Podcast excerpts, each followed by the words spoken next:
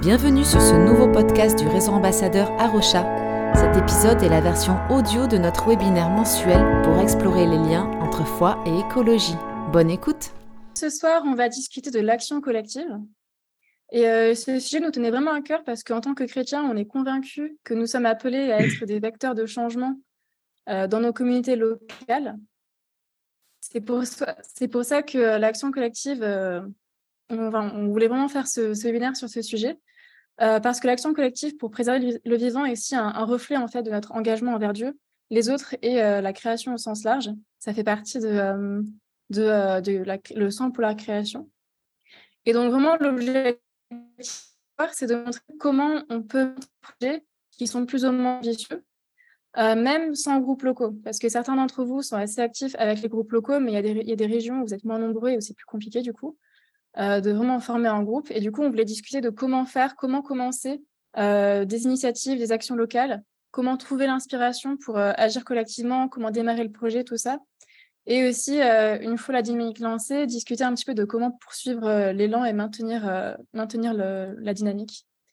Donc, pour, pour, répondre à toutes ces questions, on voulait vraiment s'appuyer sur l'expérience collective, puisque vous êtes nombreux à agir sur le, sur le terrain, on voulait s'appuyer sur votre expérience à tous.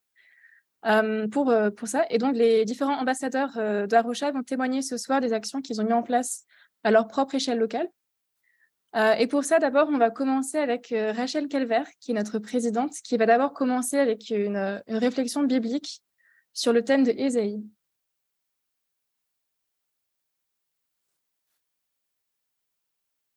Donc, petite réflexion à partir de, du livre de, du prophète Ésaïe, avant l'action qu'est-ce qui est nécessaire, qu'est-ce qui est utile pour nous en tant que chrétiens avant l'action. Et je vous propose une lecture dans Ésaïe 49, versets 1 à 6.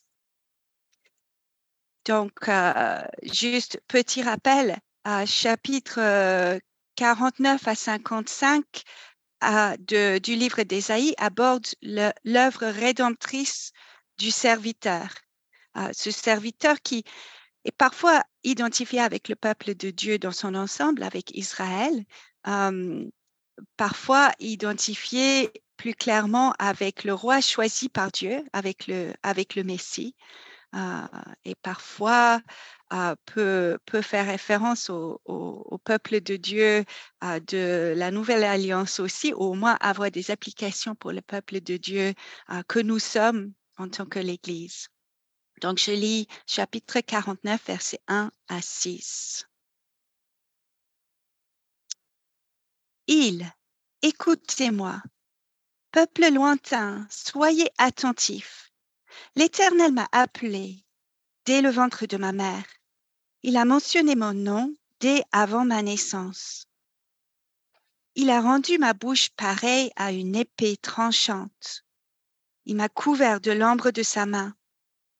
Il a fait de moi une flèche aiguë. Il m'a caché dans son carquois. Il m'a dit, Tu es mon serviteur, Israël. Par toi, je montrerai ma splendeur. Quant à moi, je disais, c'est pour rien que je me suis fatiguée. C'est pour le vide, c'est en pure perte que j'ai épuisé mes forces. Pourtant, mon droit est auprès de l'Éternel et ma récompense auprès de mon Dieu. Maintenant, l'Éternel parle, lui qui a formé, lui qui m'a formé dès le ventre de ma mère, pour que je sois son serviteur, pour que je ramène Jacob vers lui, pour que Israël soit rassemblé près de lui. J'ai de l'importance aux yeux de l'Éternel, et mon Dieu est ma force. Il dit, c'est trop peu que tu sois mon serviteur pour relever les tribus de Jacob et pour amener les restes d'Israël. Je t'établis pour être la lumière des nations, pour apporter mon salut jusqu'aux extrémités de la terre.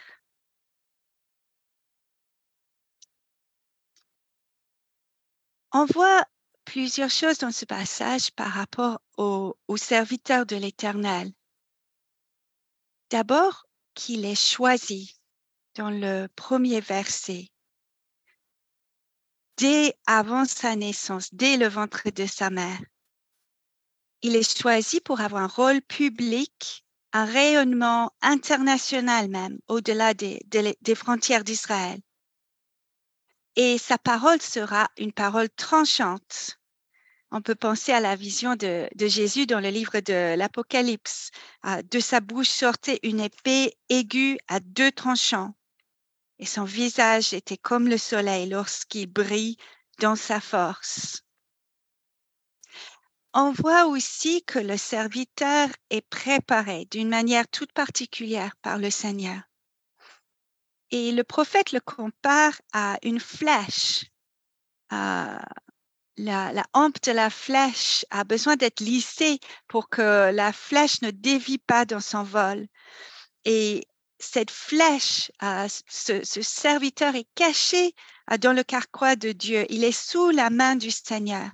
Et le Seigneur le réserve pour la cible spécifique qu'il veut atteindre. Mais d'abord, pendant un certain temps, il est caché. Et pour Jésus, on peut, penser à, l'incarnation, le fait qu'il a été caché dans le ventre de sa mère, mais, aussi le fait qu'il avait ces 30 années de préparation, d'anonymat, d'apprentissage, loin des projecteurs, où Dieu l'a préparé en fait pour son, ministère public et pour l'action. Et le serviteur va être vraiment une arme entre les mains de Dieu. On parle de l'épée ici dans ce passage pour le combat de proximité et la flèche pour aller moins loin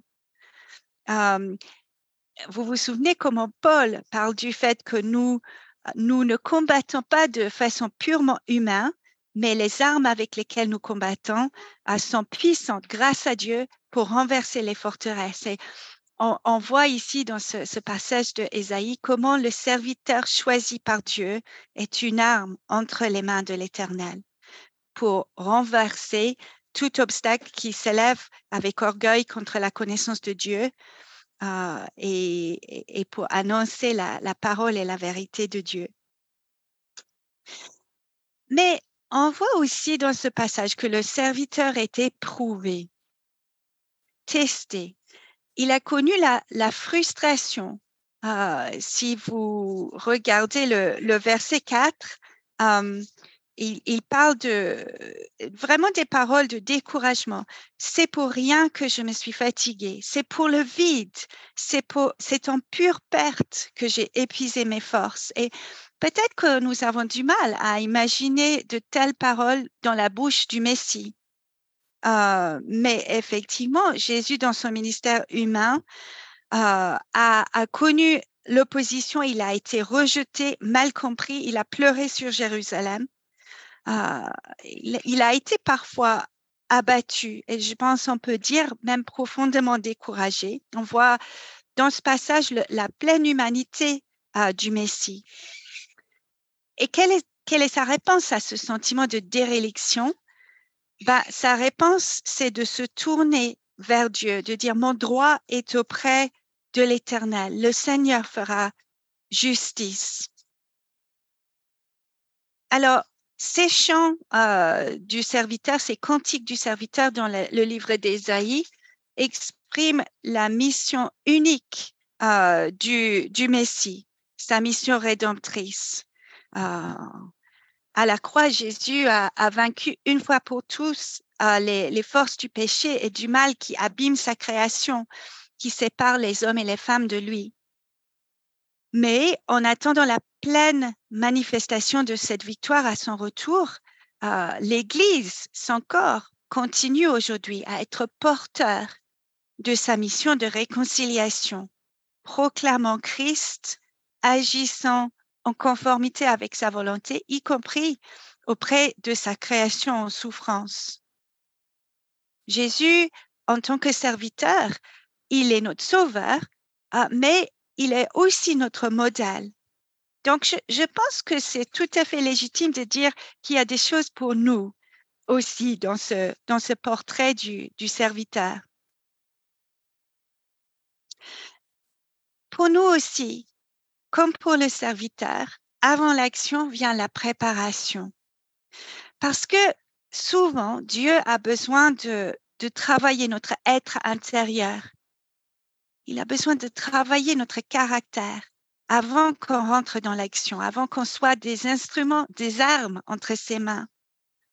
Bah, Jésus était déjà saint, bien sûr, il n'y avait rien de tordu à corriger en Jésus. Euh, ses désirs étaient en harmonie avec la volonté de, de son Père. Et néanmoins, même lui, il avait besoin de ce temps de préparation. Donc, combien plus nous, nous avons besoin de laisser Dieu nous travailler? Euh, parfois dans la, retraite et le silence, parfois simplement à travers les frustrations et les limitations de notre quotidien, pour qu'il puisse produire en nous les fruits de l'esprit, pour qu'il puisse nous aider à, nous enraciner dans notre véritable identité en lui. Et soyons prêts à commencer petit aussi, à travailler dans le dans l'anonymat, à faire des choses peut-être qui sont pas très glorieuses. Parfois, on a besoin d'attendre à ce que le moment soit mûr euh, avant de se lancer dans de grandes aventures. Il y a des périodes dans nos vies quand nous avons du mal à discerner à quoi Dieu nous appelle. Est-ce que ça veut dire qu'on ne doit rien faire avant d'être parfait ou presque parfait? Bah, je pense pas. Hein. Mais parfois, il faut qu'on accepte le fait que certaines de nos actions vont, vont rester plutôt confidentielles. Ils vont pas avoir, elles vont pas avoir l'impact dont on a rêvé. Et c'est vrai que Dieu, il voit les choses en grand. Nous, souvent, on aimerait faire les grandes choses. Et, Dieu, sa mission est cosmique. Il voit les choses en grand. Sa mission peut pas échouer. Euh, si on avait le temps de lire un peu plus loin dans le chapitre, on, verra dans le verset 13 comment toute la création va être entraînée dans la célébration de ce que Dieu fait pour libérer son peuple et, les restaurer. Donc, la mission de Dieu est cosmique, mais notre part dans cette mission peut être petit ou grande, modeste ou plutôt glorieux. C'est pas forcément pour nous de choisir. Et, et puis, rappelons-nous que c'est pas nos actions collectives ou individuelles qui fondent notre identité. Euh, peut-être nos actions connaîtront un grand succès, peut-être qu'elles resteront confidentielles. Euh, les résultats appartiennent à Dieu. Donc, soyons consciencieux pour évaluer notre travail, pour améliorer notre approche, euh, pour rendre nos actions plus pertinentes et pour faire mieux la prochaine fois. Mais sachant que nous ne maîtrisons pas tous les paramètres, euh, c'est pas forcément euh, nos critères que Dieu, par, avec nos critères que Dieu mesure euh, le succès de nos actions en faveur de la création ou dans n'importe quel domaine. Euh, voilà, quelques pensées à partir de Ésaïe 49 euh, et je repasse la, la parole à Sarah. Merci Rachel pour ce partage. Euh, en tout cas, ça m'a bien touché. je vais maintenant inviter Pierre Ekel à prendre la parole. Pierre qui est ambassadeur en Alsace, qui va nous parler du projet Big Vert. Merci. Sarah, merci euh, à tous euh, pour votre présence. Donc, voilà, je suis en Alsace, à Ilkirch-Grafenstaden, et euh, je suis dans une paroisse protestante luthérienne depuis maintenant pratiquement 40 ans sur Ilkirch. Et puis, alors on va dire, sur un plan personnel, j'ai toujours été attiré par tout ce qui est ornithologie et autres papillons et orchidées sauvages. Et dans mon église, j'ai toujours pu euh, partager quelque part, où j'avais à cœur de partager euh, cette, euh, cette passion pour la nature. Et il se trouve que dans notre paroisse, il y a aussi le fondateur de Psalmodia, Psalmodia Gagnère, que certains d'entre vous connaissent certainement, ce camp euh, chrétien qui a lieu tous les étés dans les Cévennes, Jean-Paul Lerman. Et avec lui, nous avons eu, juste avant le Covid, l'idée de lancer euh, un plan entre les cinq communautés chrétiennes d'Ilkirch, Grafenstaden, et on l'a intitulé Big Vert, Bouge, Ilkirch, Grafenstaden versus écologie. Alors, ce n'est pas un nouveau parti politique, comme certains auraient pu le croire dans notre petite ville lorsque nous avons distribué des tracts parce qu'ils ont demandé où était Yannick Jadot. J'ai dit, il n'est pas avec nous, du moins pas pour le moment. Et donc, euh, je vais vous projeter quelques slides, partager quelques, oui, quelques slides pour euh, vous illustrer un tout petit peu comment, euh, comment on a procédé et comment on s'y est pris, on va dire. Alors, je ne sais pas si tout le monde voit. Est-ce que tout le monde voit donc euh, ce petit slide là que je projette? Alors l'objectif, euh, c'était donc euh, de se, de, se mettre en route avec à l'époque la municipalité pour s'associer à leurs initiatives et mettre en place des plans d'action. Mais des plans d'action, je dirais, euh, à la lumière de la Bible, parce que nous étions toutes les cinq communautés chrétiennes, donc protestants, catholiques, ménonites et baptistes, euh, nous avions ce souhait de partager aussi notre foi. Et donc, nous avons commencé par, euh, en 2019, on a été retardé par euh, le Covid et nous avons donc pu lancer officiellement cette première année autour de ces sujets d'écologie et de foi en 2022. Et nous avions réussi cette année-là, c'était donc l'année passée, à faire sept mois avec tous les mois une conférence. Donc je ne vais pas rentrer dans les détails, c'est simplement pour vous donner un ordre d'idée. On a associé à cela euh, des expositions photos aussi bien intérieur que extérieur, des ateliers pour les enfants, un spectacle dans une grande salle euh, à l'Iliade. Au début, le verre était dans la pomme. Et des initiations euh, au niveau d'ateliers tout pratiques, entre autres deux journées de formation d'ateliers permaculture et une table ronde de défis écologiques. Alors nous nous étions associés donc à la ville. On a fait cette démarche pour leur demander l'autorisation d'utiliser leur logo. Et on était tout fraîchement aussi, euh, je dirais, labellisé Église verte. Donc on a, on a aussi collaboré avec euh, la structure Église verte. Et il se trouve, alors là, on ne sait pas trop quelle était la genèse de ce projet, il se trouve que la ville d'Ilkirch-Gravenstaden a pondu en même temps une charte verte pour la ville. Alors les uns ont dit oh mais attendez euh, c'était euh, c'était les associations les enfin les églises chrétiennes qui ont pondu ça d'autres disaient non non c'est nous la municipalité enfin bref mais c'était intéressant parce qu'au moins ça suscitait le débat et donc ces sept mois euh, donc avec tous les mois une conférence se sont déroulés avec pas mal d'intérêt de la part de beaucoup de gens et l'idée était justement de, de, toucher des gens qui n'ont pas forcément l'habitude de, de, venir dans les églises, de participer le dimanche aux différentes cérémonies. Et euh, c'était vraiment très, très enrichissant parce qu'on a réussi à contacter des gens, des gens euh, qui étaient sensibles à cette problématique de la biodiversité et de la préservation et qui ont ouvert leur cœur aussi à cette notion de la parole de Dieu et cette notion de foi que nous voulions témoigner et communiquer. Et donc, nous avons remis euh, un nouveau projet en route pour cette année et on l'appelait Big Ver saison 2. Mais là, euh, on, s'est, on s'est, euh, comment dirais-je, on, s'est dit, on va pas pouvoir le faire encore une fois sur euh, sur sept mois, mais on va le faire sur toute une semaine, avec tous les soirs donc d'autres ateliers. fresque du climat, on avait UFC que choisir, on avait une conférence sur l'eau de Julien Labette d'ailleurs, qui est ambassadeur du côté et qui est du côté de Mulhouse. On avait un film très intéressant qui a passé sur Arte, Le fleuve invisible, trésor de la plaine du Rhin. J'avais fait une conférence sur Arusha et puis on avait d'autres ateliers tout pratiques. Là aussi, ça a mobilisé euh, beaucoup de gens, ça, nous a permis d'avoir vraiment des échanges très profonds avec des gens qu'on n'aurait pas forcément croisés dans, nos paroisses, je pense.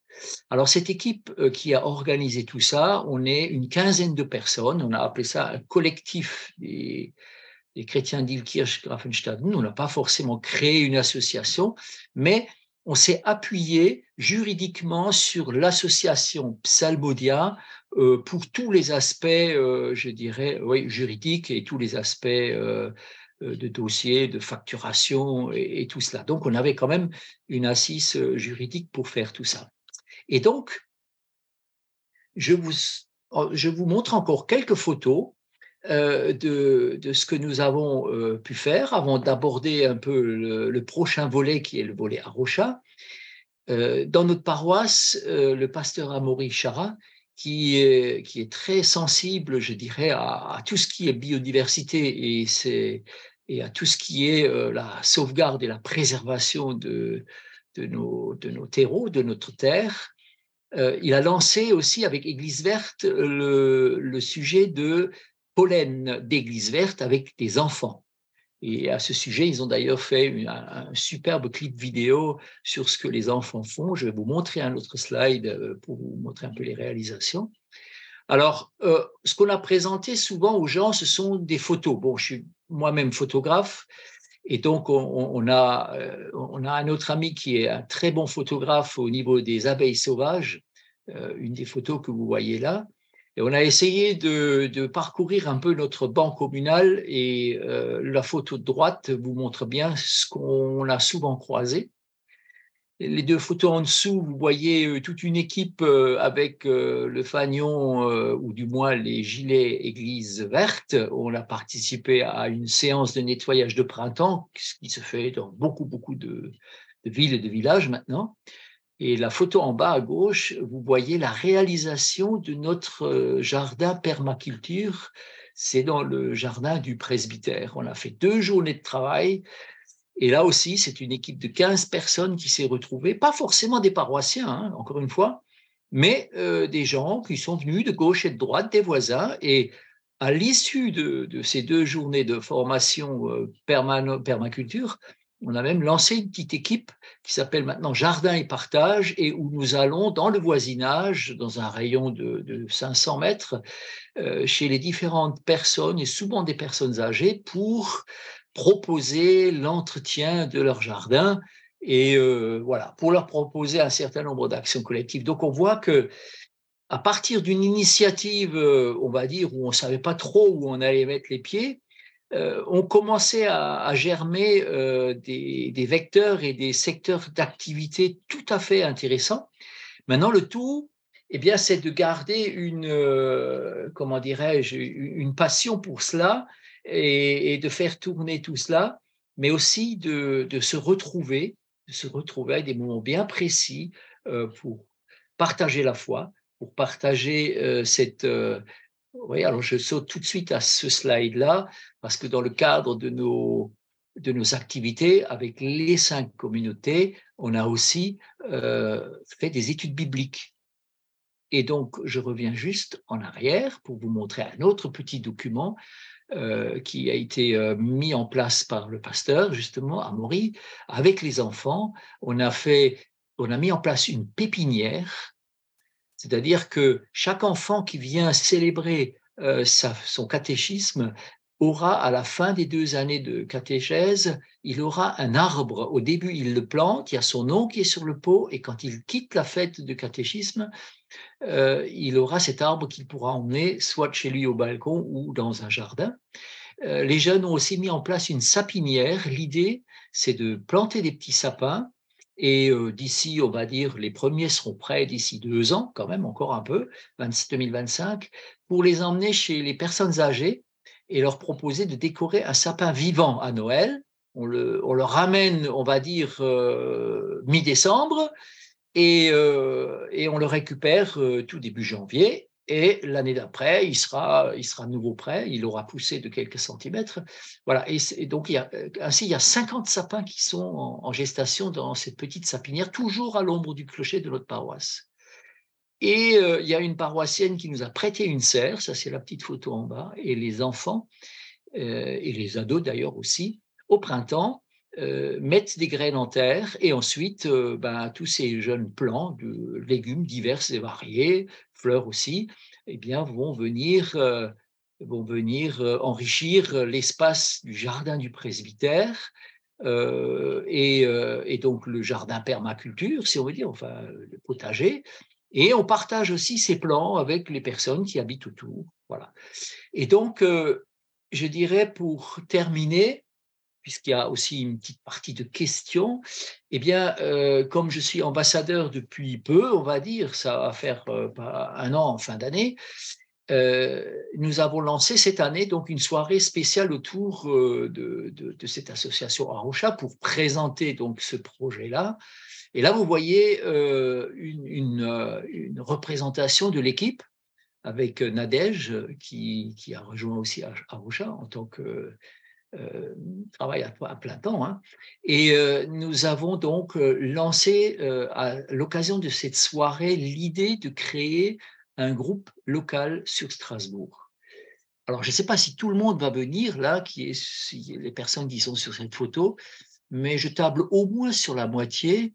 Et donc, je pense qu'il y a, y a moyen de démarrer quelque chose de tout à fait sympa euh, sur 2024 et 2025 autour de, de. Parce que, euh, et c'est ce que Rachel disait tout à l'heure, il faut, il faut que Dieu nous montre aussi euh, quelles sont les cibles, les vraies cibles. Et là, avec les deux années de Big Vert, on s'est rendu compte aussi qu'on pourra jamais traiter tous, tous les secteurs qu'on aurait envie de voir grandir à la fois. Et puis personnellement, euh, je reste un interlocuteur Église verte, mais je suis très engagé dans la paroisse aussi au niveau de la musique. Mais personnellement, j'ai vraiment envie de, favoriser aussi de par euh, ma passion pour l'ornithologie et, tout ce qui est euh, la biodiversité, de favoriser mon, mon, action au, niveau, au niveau de Arusha. Voilà, alors la semaine prochaine, nous avons pour conclure une, réunion de synthèse de notre Big Bear saison 2, et avec donc les, cinq responsables de, communauté, et puis d'autres bénévoles, et on verra ce que va nous apporter euh, cette réunion de synthèse et surtout quels sont les projets qu'on va privilégier euh, pour 2024.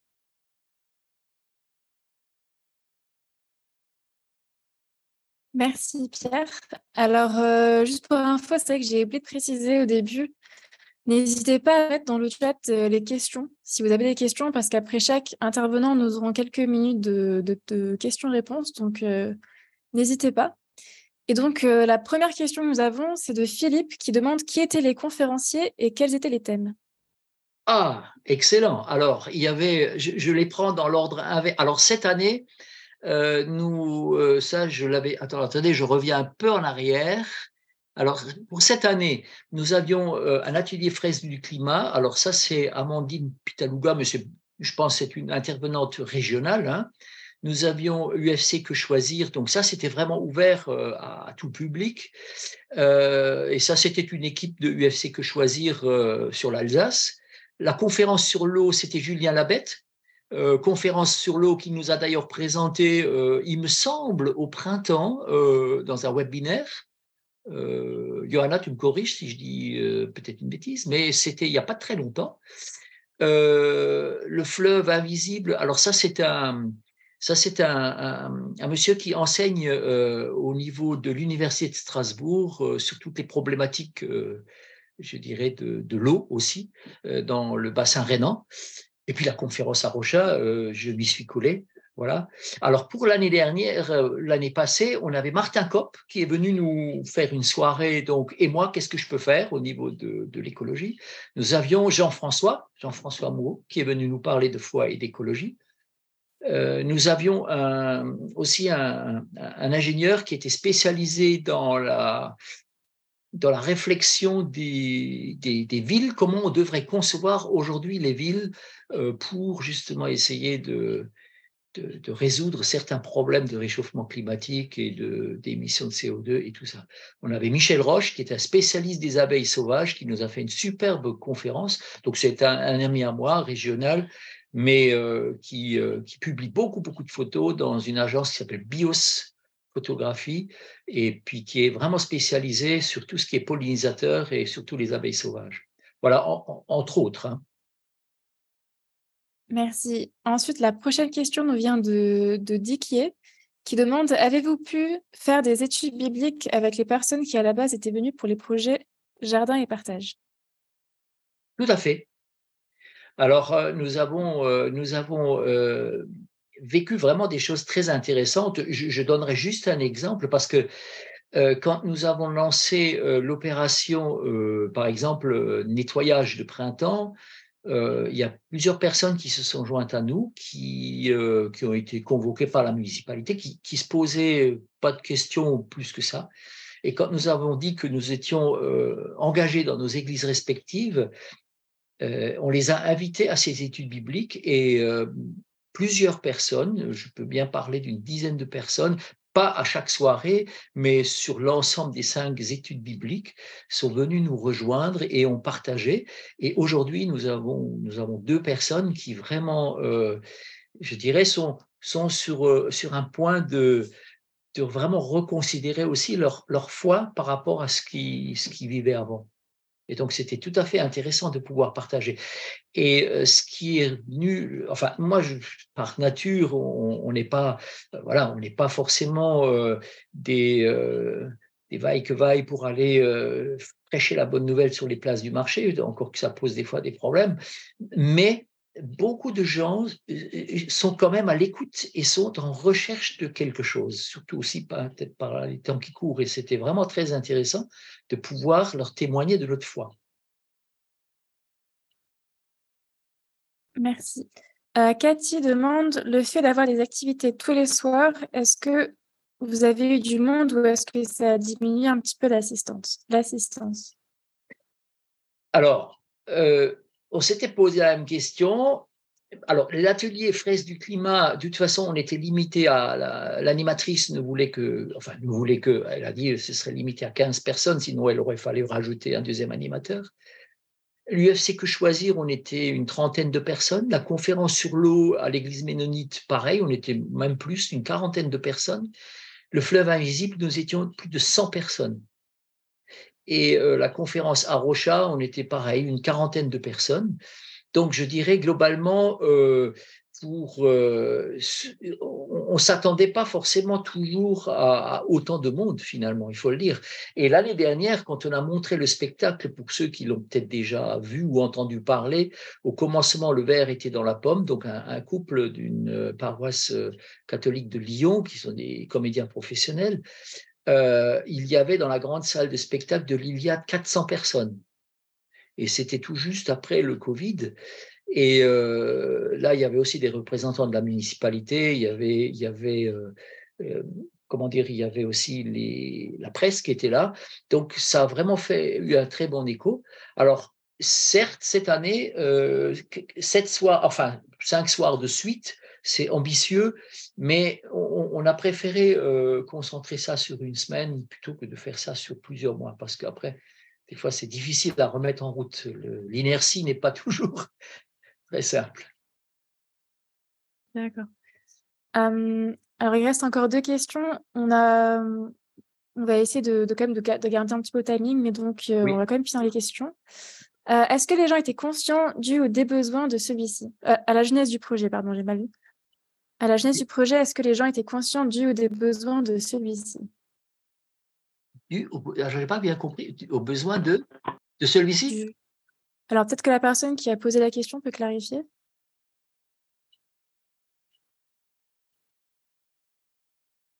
Oui, pardon, donc euh, merci. Voilà, je voulais savoir si au début du projet, donc euh, euh, lors de la genèse en fait du projet, est-ce que il y avait une demande des gens et donc le projet est né suite à la demande des gens, ou est-ce que ce sont des personnes conscientes de, de ce qu'il fallait faire qui, suite à cela est né le projet? Donc voilà. Oui. Est-ce qu'il y avait un engouement collectif dès le départ ou est-ce que non, oui, alors oui, oui, non, merci pour la question. Oui, oui. Euh, alors, non, l'engouement, il était chez nous. je dirais, on était à, euh, à plusieurs personnes de, des, des, baptistes ménonites protestants catholiques. On était une dizaine de personnes et, et, je dirais, le projet a pris forme ici et on s'était posé la question, mais est-ce qu'on va aller vers la municipalité? Oui, non, on l'a fait parce qu'il y avait la question aussi, donc, euh, dès lors qu'on dit, voilà, ce sont les associations ou, ou les églises chrétiennes, qu'est-ce qu'on fait par rapport euh, aux musulmans? Enfin bref, il y avait plein de questions. Mmh, mais disons, le projet était porté par nous au départ et, euh, et, et l'engouement, il était chez nous, mais on, on s'est très vite rendu compte qu'en fait, parce qu'on a fait plusieurs fois des, des, distributions de flyers sur le marché, qui est un, un grand marché à Ilkirch, on s'est très vite rendu compte que beaucoup, beaucoup de gens, et quand je dis beaucoup, beaucoup, j'insiste là-dessus, étaient surpris, mais positivement surpris en disant, ah, enfin, enfin, dans les milieux chrétiens, il y a quelque chose qui bouge aussi ah par rapport euh, à, l'écologie. Alors, on, a bien évidemment tout de suite embrayé aussi sur cette notion de, on, ne va pas faire de l'écologie pour faire de l'écologie, mmh mais on va faire de l'écologie par rapport à la vision de la mmh. parole de Dieu. Et ça, ça a aussi beaucoup intéressé les gens. Je dois le dire. Et c'est ce qui nous porte aussi pour continuer. Oui, tout à fait, je comprends. OK, merci beaucoup. Euh, ensuite, Valérie demande avez-vous toujours des contacts avec les personnes qui ont assisté à ces opérations? Oui, alors euh, oui, euh, alors évidemment notre paroisse, euh, n'a pas, elle n'a pas grandi de, de, de, 50 ou de 100 au, suite à tout ça, mais dans les différentes activités, que ce soit maintenant pour les études bibliques qu'on a mis en place, spécifiques orientées vers, les problèmes de l'écologie, dans la petite équipe jardin et partage, euh, et, dans, surtout avec Arocha, là aussi, il y, a, tout un engouement, je dois le dire, qui est en train de se mettre en place et des gens qui, viennent justement pour continuer à, vivre ces moments de partage. Et, euh, donc, euh, oui, je pense que c'est un, vecteur assez, fantastique, je trouve. Et bon, à nous de ne pas nous essouffler. Et enfin, il reste deux questions concernant la municipalité. Euh, est-ce que la, mairie a relayé votre com et as-tu des, astuces avec la municipalité pour éviter les questions de laïcité? Ah, alors euh, oui, alors la, mairie, alors sur Ilkirch, nous avons un journal qui paraît euh, tous les mois qui s'appelle Info Graph, toujours Grafenstaden. ils nous ont fait vraiment de superbes articles déjà la première année.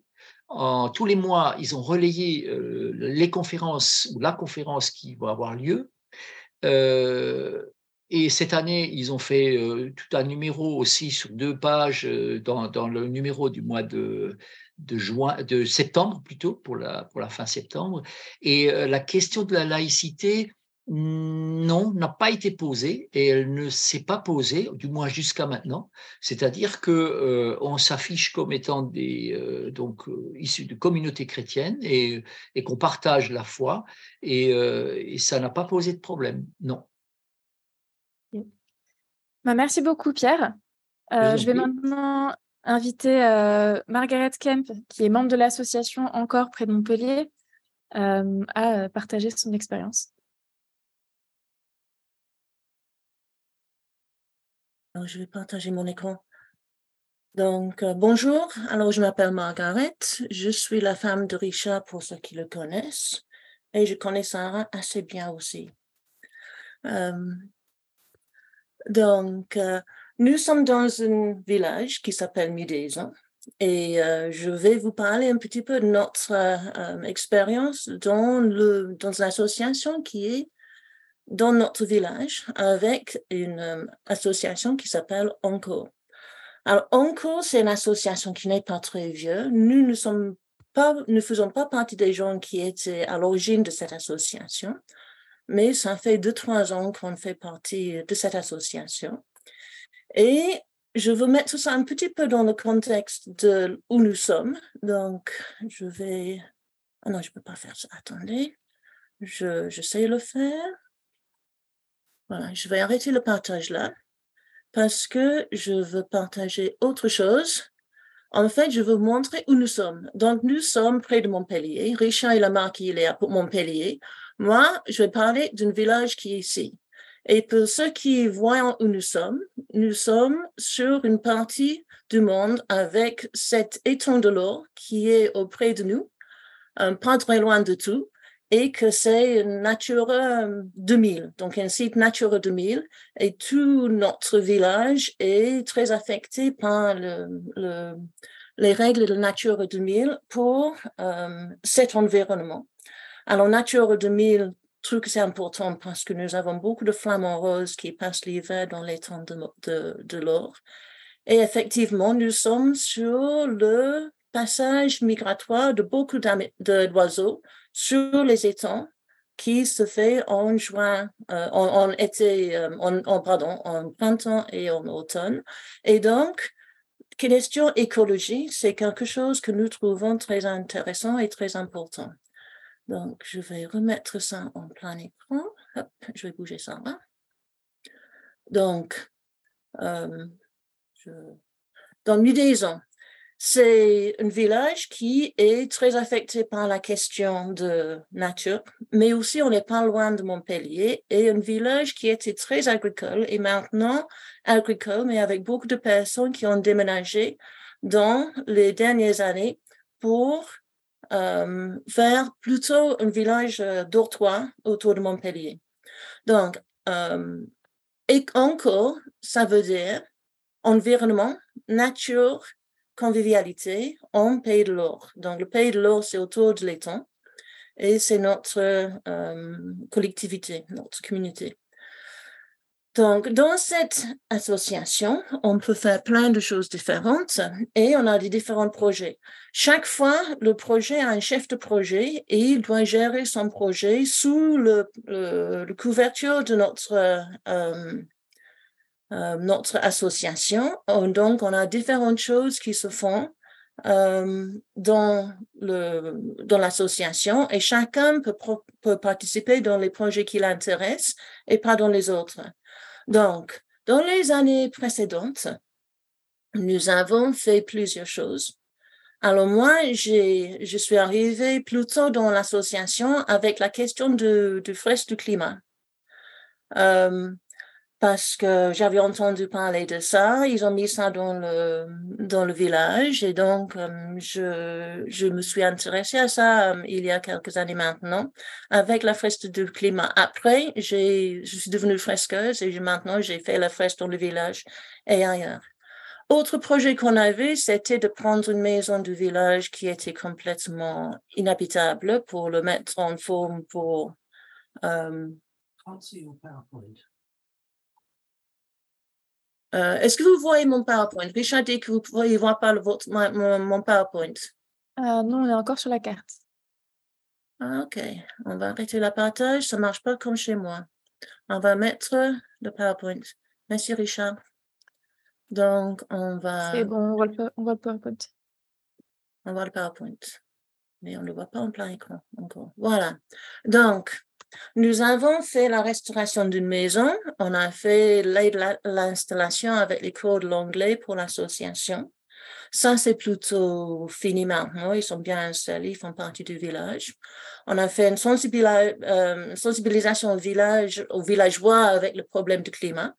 Et un des projets qui est toujours en cours et qui avance pas très vite parce qu'on a une mère dans un autre village qui met les freins, c'est le projet d'une piste cyclable jusqu'à la gare qui est à côté.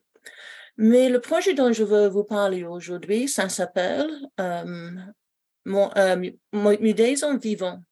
Et c'est un projet qu'on a commencé cette année avec l'idée de travailler sur la biodiversité et la végétalisation du village. Donc, on a fait une conférence en, au mois de juin quand on a invité euh, Francis Hall pour venir parler de la biodiversité, on avait Timothée euh, Schwartz, qui fait partie de l'association avec nous et qui travaille pour Arrocha, qui a parlé aussi dans cette conférence. Il y avait une centaine de personnes qui sont venues pour parler de comment est-ce qu'on peut protéger la biodiversité dans le village. Et donc, si je vous montre une petite image ici, En bleu, vous avez le village avec les habitations qui étaient présents en 1962. C'était un village vraiment agricole. Et depuis, on a grandi dans tous les sens. En fait, c'est un petit peu ancien parce que toute cette partie-là est maintenant couverte de, de maisons aussi. Et donc, c'est un village qui a grandi extrêmement rapidement. Et euh, ça fait que beaucoup de, la bonne terre agricole a été transformée en maison, en jardin et en route. Et une des images qu'on a montrées, c'est ce qui se passe avec la biodiversité quand on passe d'une maison avec un jardin très euh, rangé, comme on a dans l'image en bas ici, quand on a un jardin qui est plutôt euh, avec plus de fleurs, avec plus de variétés, on a beaucoup plus d'animaux qui viennent d'insectes en biodiversité. Et puis, on a quelque chose où on a plein de, de, de plantes dans l'herbe, on a des différentes plantes, on plante des haies, les, les arbres et des choses comme ça. Et ça encourage vraiment la biodiversité. Donc, on a deux parties à cet euh, projet euh, Village Vivant. Le premier, c'est un projet de nichois. Alors, on a commencé ça avec les membres d'association pour construire à la fois les nichoirs pour oiseaux que vous voyez dans l'image ici. On a les tailles différentes pour les trous pour attirer des différents oiseaux. Donc, on a un avec un petit, c'est pour les, euh, pour les mésanges. Un peu plus grand, c'est pour les oiseaux comme les, euh, euh, les, les, ah, poupou, Ouais, voilà, Richard Valentin. Euh, et vous voyez ici, ce sont les nichoirs pour les, les chauves-souris. Parce que les chauves-souris avec les maisons modernes qui sont tellement bien finies, bien terminées, il y a très peu de place pour eux pour nicher, pour dormir en hiver pour les portées de bébés. Et donc, on a fait différentes choses. Et finalement, avec une palette, on a construit des maisons à insectes. Alors, je peux vous dire que euh, suite à, cet atelier, il y avait un de ces nichoirs qui est resté sur la table dans le jardin qui appartient à quelqu'un de l'association. Et quand quelqu'un est venu le chercher plus tard, ils ont ouvert le, le, le, le parti en haut et il y avait déjà les mésanges qui avaient niché dedans. On a, on a pris cette euh, euh, maison pour les, les insectes, l'hôtel aux insectes pour notre euh, pour la, la, fête des associations dans les villages en septembre. Et il y avait plein, plein, plein de trous dans cette petite hôtel insecte qui était déjà rempli avec les par les abeilles pour les, les pour l'année prochaine. Donc franchement, déjà les petites choses, elles sont fait trop d'efforts. On voit que les animaux, les insectes, ils appréciaient ça. Donc ça c'était le parti euh, Mudaison village vivant. Donc par la suite, alors on est en plein dedans. On a une deuxième partie de notre projet et c'est une participation à l'école primaire pour sensibiliser les enfants et les familles. L'idée, c'est de pas prendre que les personnes qui s'intéressent déjà, mais d'aller chercher les enfants et pour que les, les familles soient euh, dans le projet entièrement. Donc, nous avons la chance d'avoir une ancienne euh, institutrice qui fait partie de l'association. Donc, c'est elle qui a fait le, lien avec l'école primaire et je pense en janvier, euh, décembre, janvier, je sais plus quand exactement, ils vont aller pour quelques présentations avec Timothée Anco dans l'école primaire pour parler des oiseaux, pour parler des nichoirs, pour parler des, euh, euh, des choses qu'on peut faire pour attirer les oiseaux pour revenir dans nos, le jardin. Donc, c'était un bon moment. Il y avait des parents qui étaient vraiment intéressés. Alors, il y avait les enfants de l'école primaire qui étaient très contents de voir un, projet intéressant qui vient. Ils avaient les, euh, les amis de, de Timothée, dont les enfants vont de l'école chrétienne et qui étaient là en disant, mais est-ce que vous pouvez venir à notre école aussi pour faire le même, euh, le même projet, pour qu'on participe pleinement avec ça? Euh, Et donc, au mois de janvier, nous avons réservé une grande salle du village où on va faire la fête des oiseaux. Alors, ce serait des conseils, ce serait un atelier pour la fabrication des nichoirs avec les morceaux de, de, bois qui sont soit euh, les chutes de bois, soit de, de, bois, non, de bois non traité qu'on va acheter.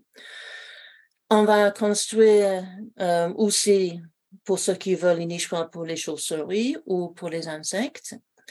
Et on va avoir les conseils comment attirer la biodiversité dans les jardins et dans le village. Donc, euh, déjà, les gens sont en train de dire, mais ce serait bien de mettre les nichoirs à côté. Il y a un, coin avec les jeux d'enfants. On pourrait mettre les nichoirs là-bas pour que les enfants les voient.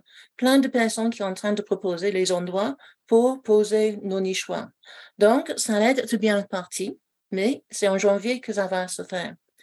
Le deuxième volet pour euh, notre euh, village, alors ça, c'est pas euh, le lotissement le plus récent que vous voyez en bas là, c'est celui qui été construit dans les années 2000. Et au plein milieu, on a un grand bassin de, de retention pour les eaux quand il y a les inondations, parce qu'on est bien dans le coin où on a les, les épisodes 7 et cet euh, bassin de retention, il j'ai pris cette photo sur Google Maps. Alors, c'est un peu plus végétalisé maintenant, mais on n'a rien planté dedans. Et dans ce, lotissement, on voit, si on regarde bien, il n'y a aucun arbre qui a été vraiment installé sur les routes. On a les murs, on a les plantes qui sont dans les jardins. Mais au niveau de la collectivité, c'est très, très béton. Et donc, euh, le projet de, l'association, pour ne pas essayer de faire trop grand, c'est de, de, de revégétaliser ce bassin de retention. Donc, prendre les plantes d'essence méditerranéenne et pour les planter euh, ici, juste pour encourager le retour d'une vie naturelle, une biodiversité. Si on a les plantes, on va attirer des insectes. Quand on attire les insectes, on va avoir d'autres, euh, les petits animaux qui vont s'installer aussi, on va avoir les oiseaux qui vont revenir. Et ça va euh, faire un coin biodiversité en plein milieu d'un lotissement qui est vraiment très dépourvu de, de choses naturelles.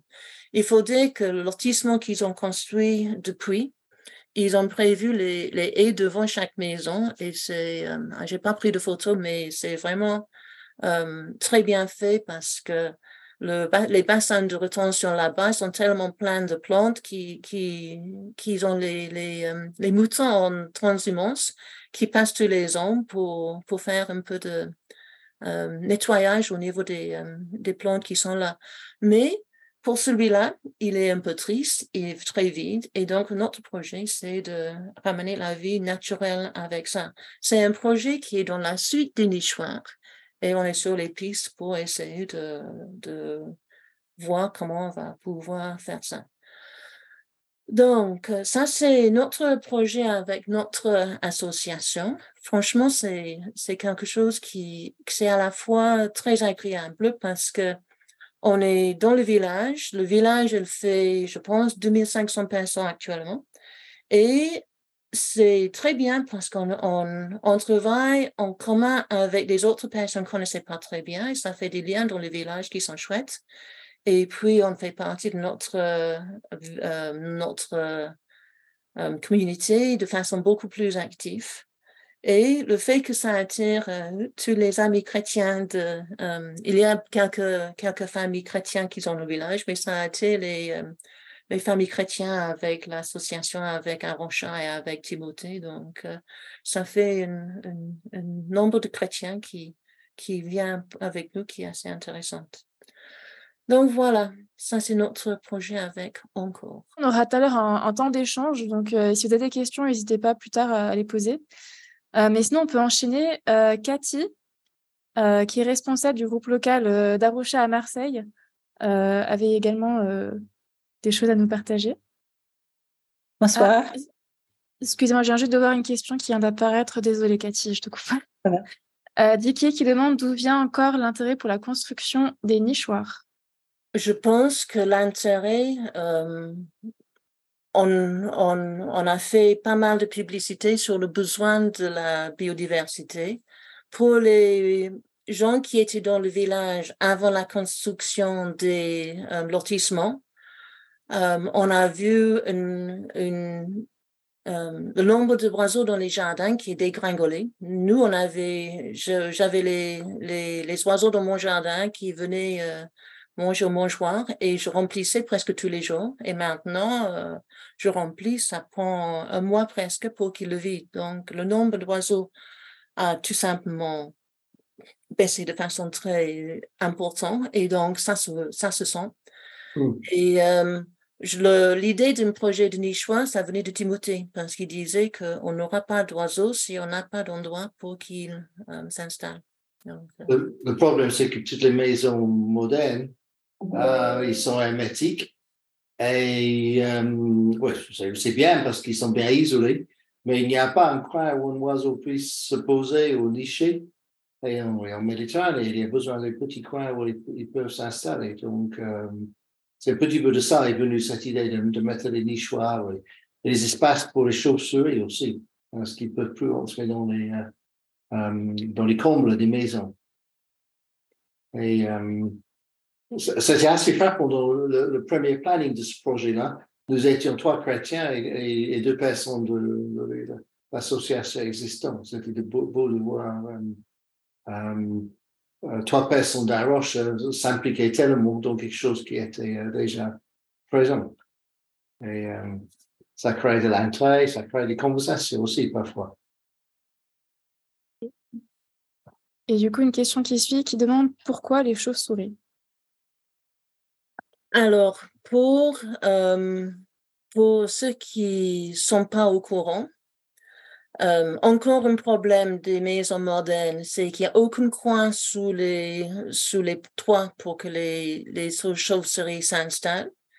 Et même si on, si on regarde le nombre de, la quantité de biodiversité, même si on voit toutes les différentes espèces, encore une fois, le nombre d'animaux sauvages est en train de, de, de euh, baisser très, très rapidement. Donc, les chauves-souris sont importantes. Ici, on est très content d'avoir les chauves-souris parce qu'ils mangent les moustiques. Et les moustiques, surtout les moustiques tigres, sont très bien installés chez nous. On est dans un coin qui est euh, au bord des, des, des euh, marais. Et on a toujours les chauves-souris maintenant parce qu'ils aiment beaucoup quand il pleut. Et donc, c'est une question de la biodiversité pour avoir le, avoir l'espace pour tous les différents animaux que, pour qu'ils puissent s'installer. Je pense que on pourrait dire que euh, je pense le fait qu'on est dans une association, on a les portes qui sont ouvertes plus facilement que si on arrivait comme un groupe d'une église pour le faire ici. Euh, mais le fait qu'on soit tous chrétiens, ça ne nous a pas du tout euh, empêché d'être pleinement impliqués. Euh... Eh ben, merci euh, Margaret. Et donc euh, Cathy, désolée, je t'ai coupé tout à l'heure, mais donc euh, voilà, je t'invite à, à, présenter le groupe local de La Roche à Marseille. D'accord. Bonsoir tout le monde. Moi c'est Cathy. Et oui, je suis à Marseille. Et merci beaucoup Pierre et Margaret. C'est formidable et c'est inspirant. Merci. C'est vraiment chouette ce que vous avez fait et ce que vous faites. Euh, moi, nous, en tant que groupe, nous existons juste depuis janvier. Et euh, nous n'avons pas vraiment fait vraiment de grands projets euh, collectifs. Mais ce que, en réfléchissant, ce que je pourrais dire, je dis qu'on a le, potentiel de plus de collaboration grâce à certaines relations. Donc, je vais les soulever ce soir, je l'ai noté.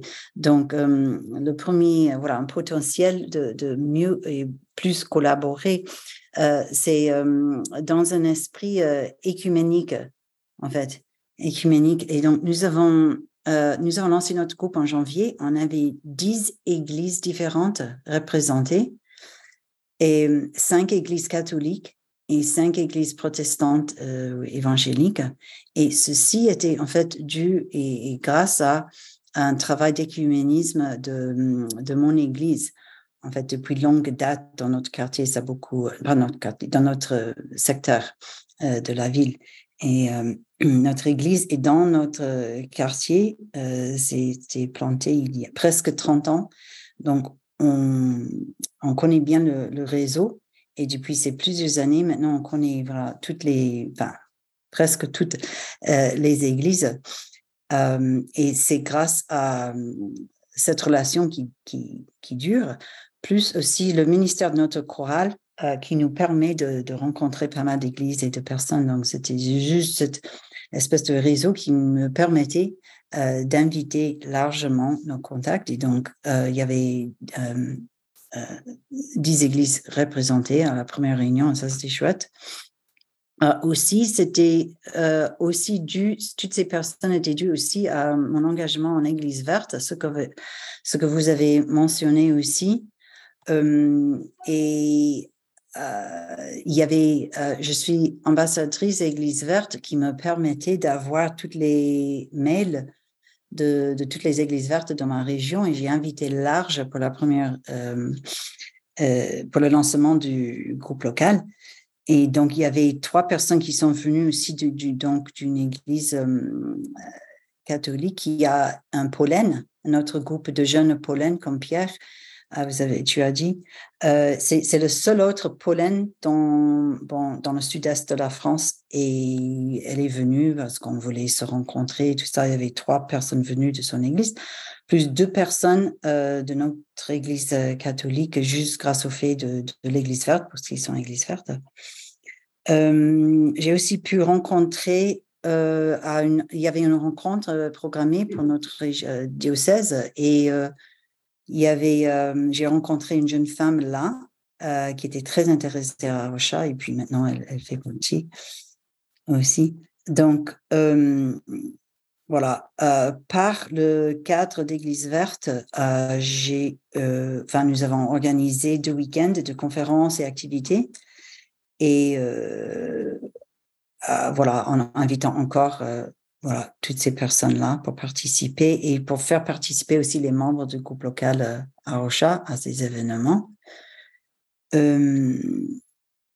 alors, par les communications aussi, Église verte, donc ça, c'est juste des, réseaux de relations, des communications. Par, par les, euh, communications d'Église verte, j'ai su qu'il y avait un, une. Euh, hop, le chat va jouer au piano. Ah, c'est pas mal. Donc, euh, j'ai su par les communications Église verte qu'il y avait une formation Laudato Si qui allait se faire en ligne. Euh, ce que je trouve intéressant, et je pense que je ne l'aurais pas fait, sauf que la, personne euh, responsable de, d'Église verte avait dit que c'est, c'est pour les protestants aussi, c'est pour les catholiques et les protestants, et ça m'a encouragé de le faire. Donc, en fait, j'ai fait cette formation-là, aussi en ligne, et c'était très, intéressant. Euh, c'était très intéressant. Euh, quand même. Euh, on a rencontré, euh, c'était des, belles rencontres.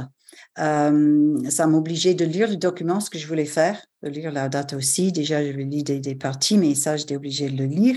Il y avait des intervenants intéressants, un même un climatologue du, GIEC, des prêtres, etc.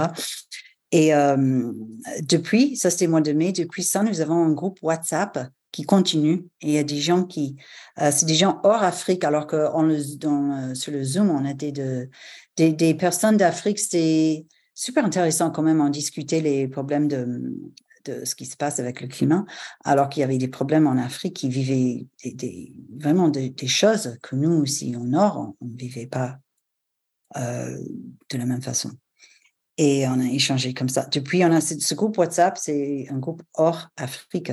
Bref, mais ça, ça continue. Il y a plein de, commentaires tout le temps et tout ça. Je trouve oh, encourageant ce qui est mis sur, euh, sur le chat. C'est plutôt des choses encourageantes.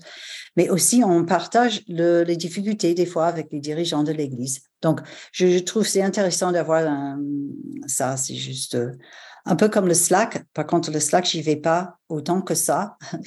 je veux, je veux y aller plus. Euh, et euh, euh, sur notre groupe aussi.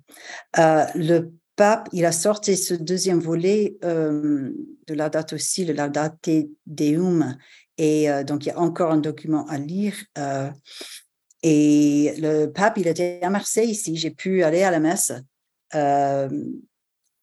participer à ça avec beaucoup. C'était encourageant, en gros, parce que il y avait, j'étais étonnée de voir, il y avait 62 000 personnes là, quand même. C'était, et je l'ai trouvé croyant. Euh, vraiment. Et c'était, euh, c'était pas ce que j'avais attendu, euh, j'attendais et c'était, c'était encourageant de voir ça dans ma ville. donc, c'est, c'est, je peux mettre les, bon, on peut chercher la date aussi, formation, c'est, c'est une autre approche. Mais je veux dire, ça m'a, c'était utile. Je voulais connaître le document, mais c'est aussi un, point, si vous voulez, avec mes amis catholiques, où je peux leur dire que j'ai lu la, date aussi, j'ai fait la formation, je suis animatrice la date aussi ou quoi, ils vont, ils me, ils, ils, ça a un certain poids. Voilà. Euh, c'était utile récemment avec euh, Dominique, qui est euh, ambassadeur avec moi ici à Marseille. On a tenu un stand justement au moment où le pape il venait à, à Marseille et c'était un bon. on a pu connecter avec d'autres catholiques grâce à ce fait. récemment, Philippe, je ne sais pas si tu es là, Philippe, mais il avait à, Aix-en-Provence, il avait un, stand euh, dans le cadre de date aussi. Est-ce que tu veux dire deux mots, Philippe, si tu es là? Peut-être il n'est plus là? Sinon, parce qu'il m'avait dit. Je ah, suis là, mais c'est un petit peu compliqué parce que je suis sur mon téléphone, j'ai eu du mal à me connecter. Euh, voilà, c'était euh, dans le cadre d'un pèlerinage Laudato aussi qui a été organisé par une, euh, une église d'Aix. Euh, on a été sollicité euh, chez Arocha. Vous m'entendez là? Bon.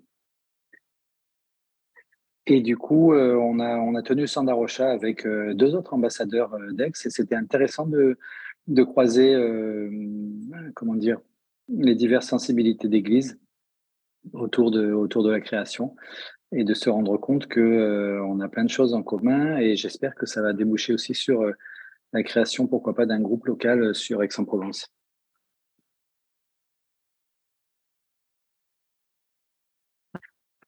C'est bon? Oui. oui, voilà. Pardon. Oui, merci Philippe. Donc voilà, euh, c'était juste pour montrer, euh, voilà, les, Hein, tout ça. Euh, juste, je vais terminer parce que je sais le temps est, court. Euh, ça, c'est juste donc euh, des réseaux de, relations avec qui on peut collaborer. nous, à Marseille, enfin, dans le contexte, voilà, chez nous, on a aussi collaboré un peu avec la ville dans leur, leur programme Visa Vert ou Rue Jardin.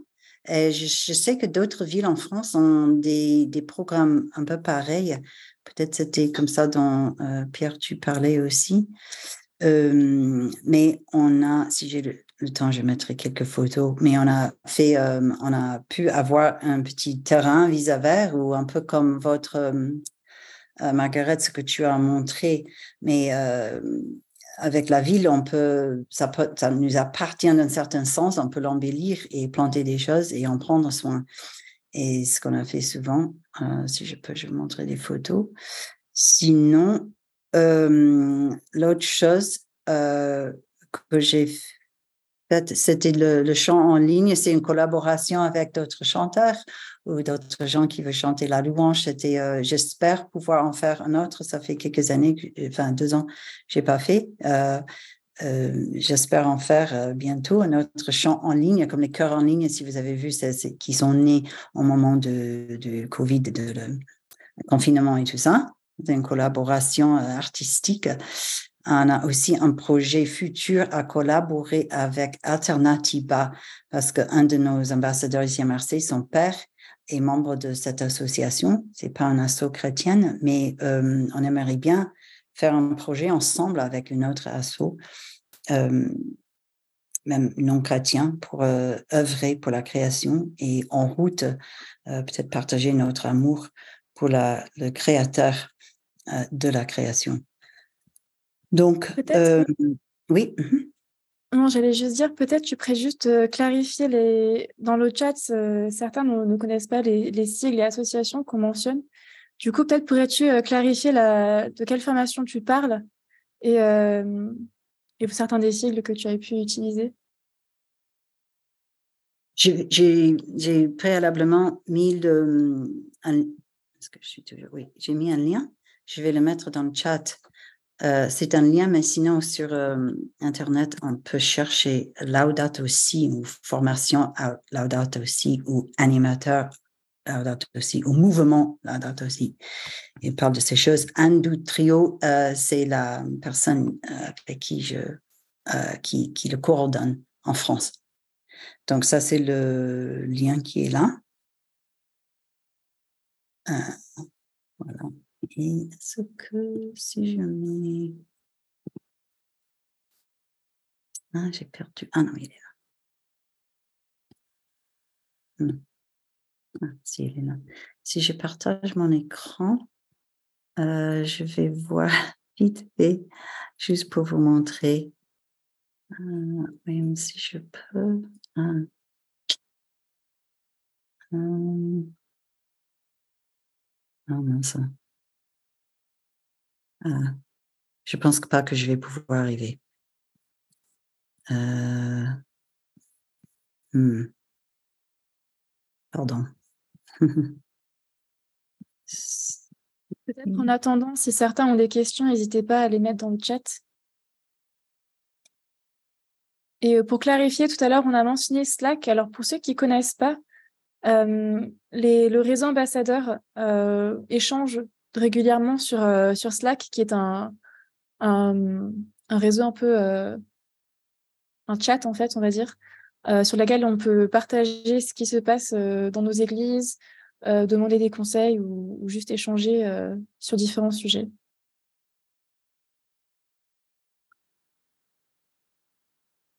Je pense pas que je vais pouvoir. Voilà, je ne veux pas vous retenir. Mais c'est juste des, on a fait des jardinières, on a, on a construit des, des, jardinières pour le terrain vis vert. Et la première fois, c'était des tuiles. On est dans les quartiers nord de Marseille. Et, mais on était content que ça a duré trois semaines. Et, et la deuxième fois, on a construit avec du béton. Et ça reste toujours. Il y en a deux avec beaucoup de béton. Ils ont du mal à le de faire. Mais c'était un grand succès. On y va souvent pour euh, visiter, pour planter, pour euh, voilà nettoyer. On, ramasse beaucoup de déchets. Mais voilà, ça c'est ça c'est ce que je voulais dire. Merci beaucoup. Et il y a, y a beaucoup de collaboration, collaboration à faire et c'est euh, c'est encourageant. Merci.